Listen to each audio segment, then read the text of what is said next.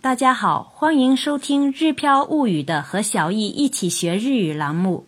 在和小易一起学日语第一百一十一课的短文阅读里，我们再次邀请日本自由主持人新建点子老师为我们朗读 Kishida Eriko 的《山のてっぺん》。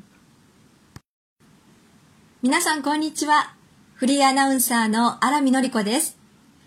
日本語の美しい響きを皆さんにお伝えしていきます。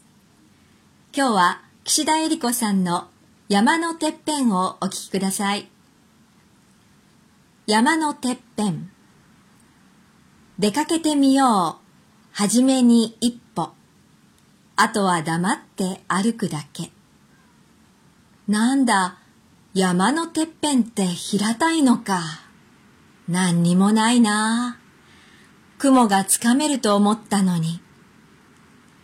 どこへでも出かけてみると思いがけないことがある。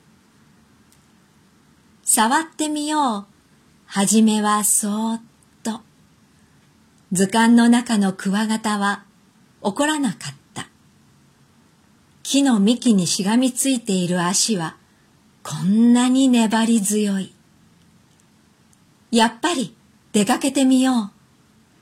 雲と湖のある方へ。絵はがきの夏は動かないから。いかがでしたか？皆さんもどんどん外に出かけて夏を感じてくださいね。では、また次回お会いしましょう。